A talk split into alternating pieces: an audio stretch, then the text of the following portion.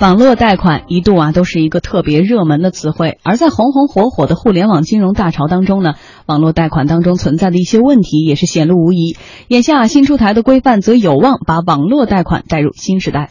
为了进一步建立网贷信息中介机构基本统计的信息机制，加强网贷信息中介机构的事中事后监管，近日，银监会、工信部、工商总局联合发布了《网络借贷信息中介机构备案登记管理指引》。对于业内人士来说呢，这份指引啊将带来积极影响。九幺金融 CEO 许泽伟认为说，新出台的规范不仅能够让业内的各家平台更加安全，同样也是对消费者的保障。从行业的角度来讲，那就至少说明了备案的企业愿意被纳入到监管。那站在监管角度来讲，那没来备案的，那可能就是有问题，可能以后是没有备案的就不许你经营，对吧？我觉得这个是对于企业来而言呢，是一个非常好的一个事情，愿意合规经营的。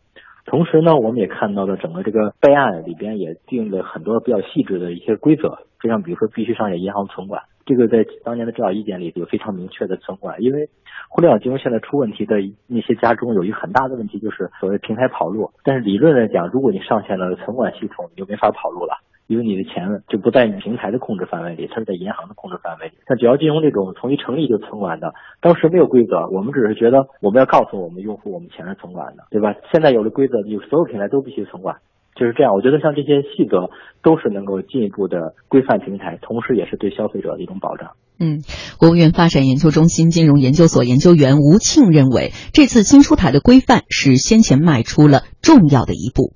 这一次的监管规则呢，也向前迈进了一步。这一步呢，就是划定这个监管的范围。我们知道啊，在这之前啊，这种网贷的中介机构数量到底有多少，实际上我们都搞不清楚。我们只知道很多很多。按照之前的一些统计说，说我们监测到的 P to P 的借贷平台有四五千家，其中正常运行的有一千八百多家，这个数量已经很庞大了。其实还有我们没有监测到的一些平台，它仍然在线上线下的。这样活动着，呃，规模相当庞大。那么对于这样一个庞大的群体，一定的注册、一定的登记，这个还是需要的。当然，这个呃登记了、备案了，这只是监管当中的第一步。对于这些呃登记了的、备案了的这些网贷的平台，那么呃要按照一定的规则来约束他们，啊，那么要让他们达到某一些标准，这是我们后续需要做的事情。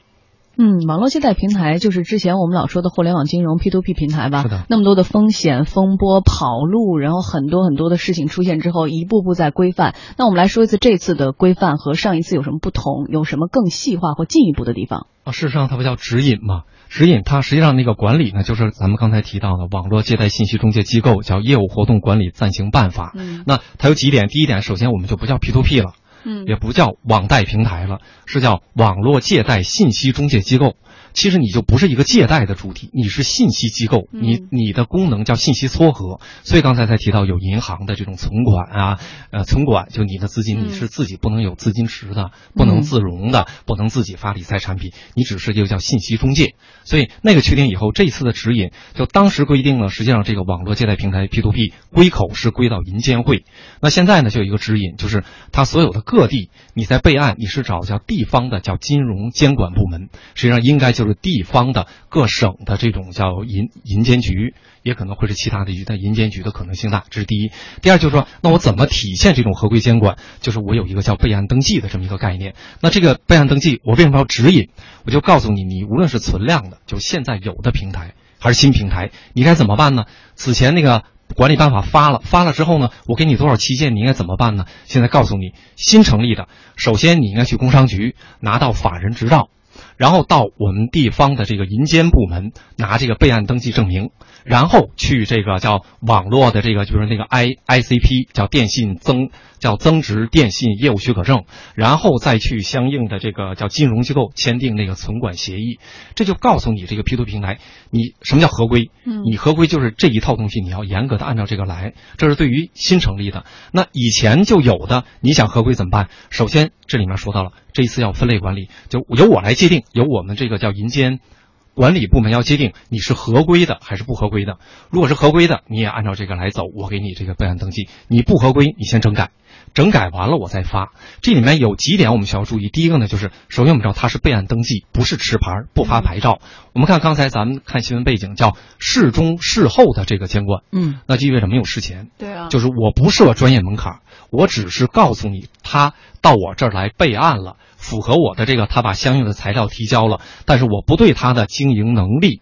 对于他的未来的资金风险，我都不负责任。这个谁来负责？你出借人自己要承担你的风险。所以这是一个，这个呢，首先就是说，既给这个新兴事物留下了未来进一步发展的空间。因为一旦要持牌儿，那就有问题了。那我管理的就很严格，你什么这个从业人员必须得三年经历啊，你有各种问题，那就意味着这个新生事物的可能活力可能受到影响。对对对，是这样。然后呢，一个是，但是另外呢，就是说，如果将来还出问题，我还有进一步监管的可能性。那就意味着事中事后，如果发现还在野蛮生长，那事前的监管可能会介入。所以呢，目前的这个指引，它首先是一个规范性，就是我说它是合规的，但是他做的好不好，他会不会给出借人的这个资金带来风险，这个不由这个银监部门来管，只是他披露的信息是合法的或者是很真实的。简单来说，就像美国的股市一样，其实是一个备案制，然后不像我们的股市是个审批制。是的，是的。爱生活，更爱旅行。全新跨界旅行车魏领，特具 SUV 风格跨界造型，革新动力，超大空间，舒适质感内饰，主被动安全科技，邀您随心出发。四零零八幺七幺八八八，一汽大众。我爱你。到宅吗？比幸福不一样的。만수리수만比참다다 나좋아가사랑해 요。 我爱你，华夏保险，珍视每一份厚爱，让华夏充满爱。 华夏保险，燕之屋晚宴理解投资者的艰辛。正如投资的第一要务是保住本金，当然，投资自己的健康同样重要。燕之屋晚宴秉承古法，手工挑毛，四十九道工序，只为这一碗的精华，是给自己营养投资的暖心选择。大家好，我是刘嘉玲，吃燕窝我只选燕之屋晚宴。燕之屋晚宴经济之声听众订购专线：四零零八八二六六六九，四零零八八二六六六九。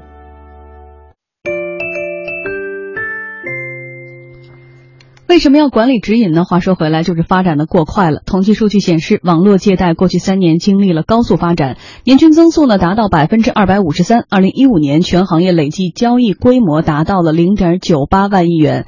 不过呢，在经历了一系列事件之后啊，网络借贷进入了规范发展期。据零一研究院数据中心此前发布的统计数据显示，截止到二零一六年十月三十一号，监测到的 P2P 借贷平台共计四千七百六十三家，正常运营的仅有一百呃一千八百五十家，而且呢有持续减少的一个迹象。预计年底正常运营的平台将会减少到一千七百家左右。而另据第三方机构网贷之家近期发布的数据显示，十月份的网贷行业成交量、投资人数相比九月已经首次出现了小幅下降。在经历了一波起伏之后呢，有业内人士就认为说，网贷行业的发展呢，已经进入了优质平台与巨头竞争的下半场，未来呢将进入一个存量淘汰时期。在新的发展阶段，企业应该如何寻找自己独特的竞争能力呢？九幺金融 CEO 许泽伟认为，要分为这几个层次。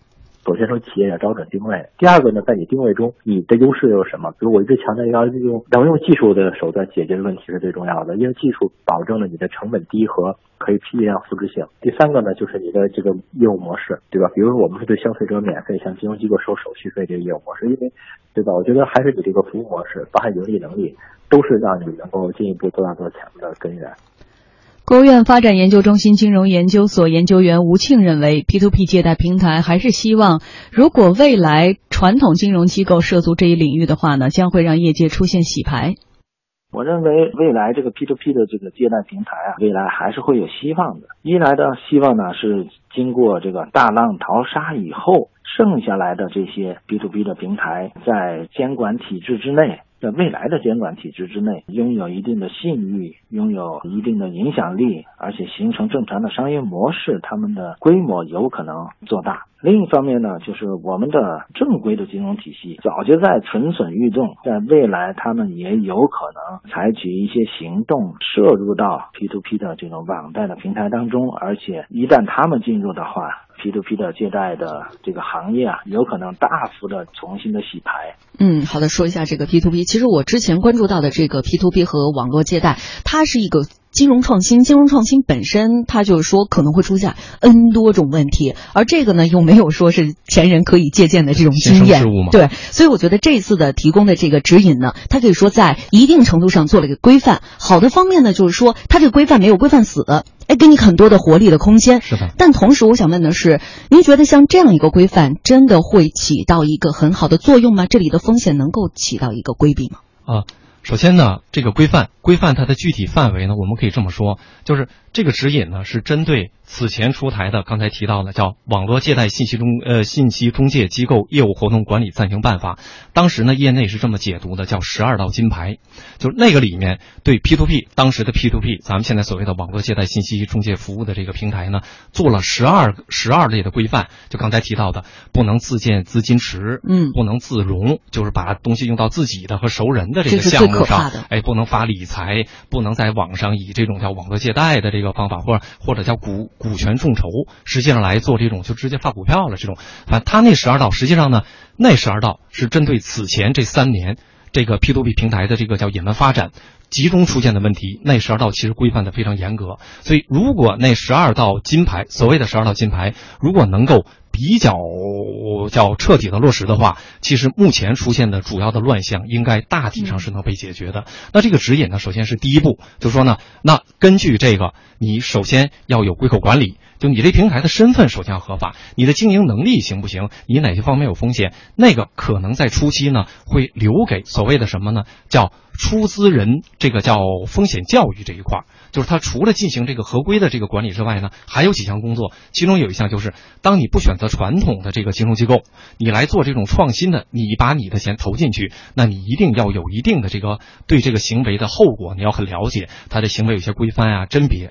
然后还有一项是什么呢？就是关于叫风险耐受能力的甄别，这是主管部门未来要做的三件事儿，就是指引是一件，然后对出出资人的这个行为教育是一件，然后对于这个叫风险耐受能能力的甄别，比如说他要。门槛新三板，那为什么几百万才能做新三板？因为那个之下你没有那种风险承受能力，我就不给你做。对，所以这三项启发，我觉得在初期能够做到，既能确保这个所谓的新生事物，它能还有不断的尝试空间。就跟咱们刚才说的，那阿里做社交，你不让他试。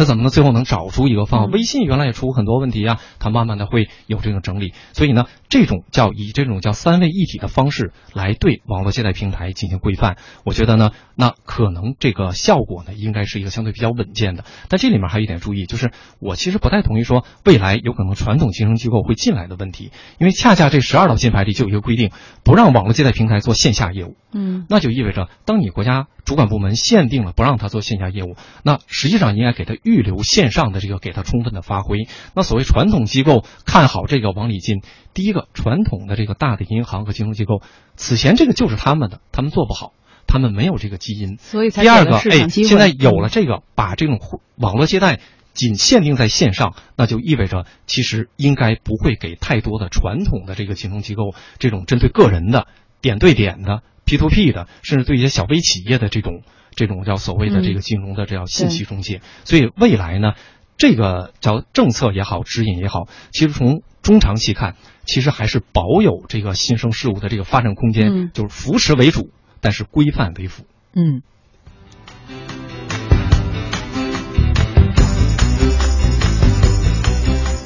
天下公司直播继续刷新朋友圈，观点齐分享。接下来，请经济之声观察员李信和我们分享他的朋友圈话题：百分之一誓言。好的，各位听众朋友，大家下午好。那现在呢是这个岁末年终，这个时候呢，一般都是公司里都是这么一种情况，就一边呢是这个叫年会筹备的这种欢乐氛围。另一边却是什么呢？叫跃跃欲试的这个跳槽冲动。那这个现象呢，一直到年底的时候会困扰公司的管理层。那他们就会想：哎，我的某个骨干会走，会被挖走，拿完年终奖也会走。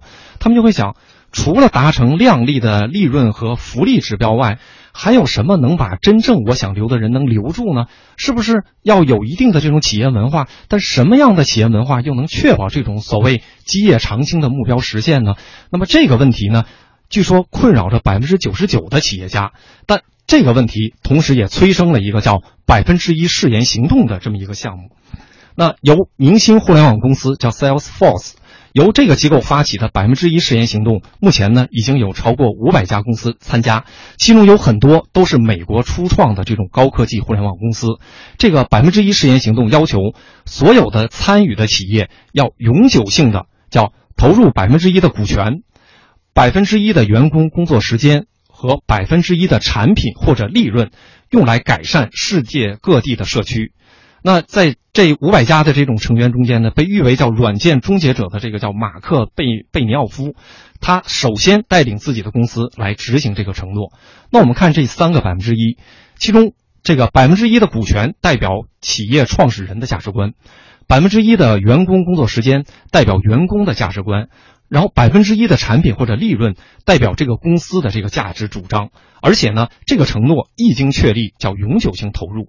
那在这些参与者当中呢，有很多都是高科技公司，其中有一家澳大利亚的软件公司的 CEO，他这么说：“他说我为什么参加这个百分之一的誓言行动呢？因为我觉得百分之一誓言在初创公司的第一天。”这个公司就可以把这个誓言拿过来当成企业文化的一部分。那还有一些海外分析人员认为呢，说新一代企业家他面向的这种叫新员工或者叫新的这种顶级人才，可能更多的会从九零后甚至零零后一代的这个叫人群中出现。那么呢，这种叫所谓回报社会的这种理念，往往会成为公司文化的核心。一般来讲呢，新一代的这个年轻员工的思维模式正在发生巨变，他们越来越不接受这个叫简单粗暴的指令，而而是发自内心的去追随那些和他们的价值观一致的这种呃一致的这种企业组织。那今天有效的领导力的这个获得认可的是什么呢？就是带领所有人像志愿者一样去战斗。那么什么样的这个企业文化能够吸引人才呢？一般来讲是这样，就是为员工提供了强大的这个叫雇主价值主张。那这个哈佛商业学院的这个教授叫迈克尔波特，他曾经提出这么一种思想，说企业呢完全可以通过创造共享价值，推出自己的这种叫雇主价值主张，在推动社会进步的过程中呢获得自身的发展。那么这种价值呢，它不只是社会责任，也不只是慈善，它甚至都不是一种叫可持续发展的概念，而是一种完整的叫新经济的文化内核。